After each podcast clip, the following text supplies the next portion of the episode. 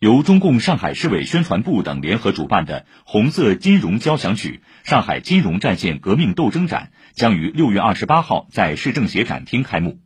以二百多件珍贵档案、图片、视频等，揭开二十世纪上半叶在近代中国的金融中心上海，中国共产党人如何在金融领域守护党的钱袋子，为民族独立、人民解放和国家富强做出卓越贡献的历程。展期两个月，并对公众开放。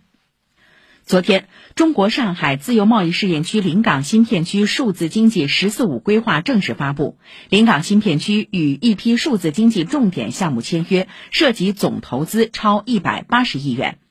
根据规划，到二零二五年，临港新片区要建成超过一百个标志性场景，在关键领域集中突破不少于十项关键技术，形成不少于二十个标准化算法产品，培育不少于三十个智能硬件产品，引育十家新生代数字经济产业龙头企业，打造十家市值超百亿的流量型企业。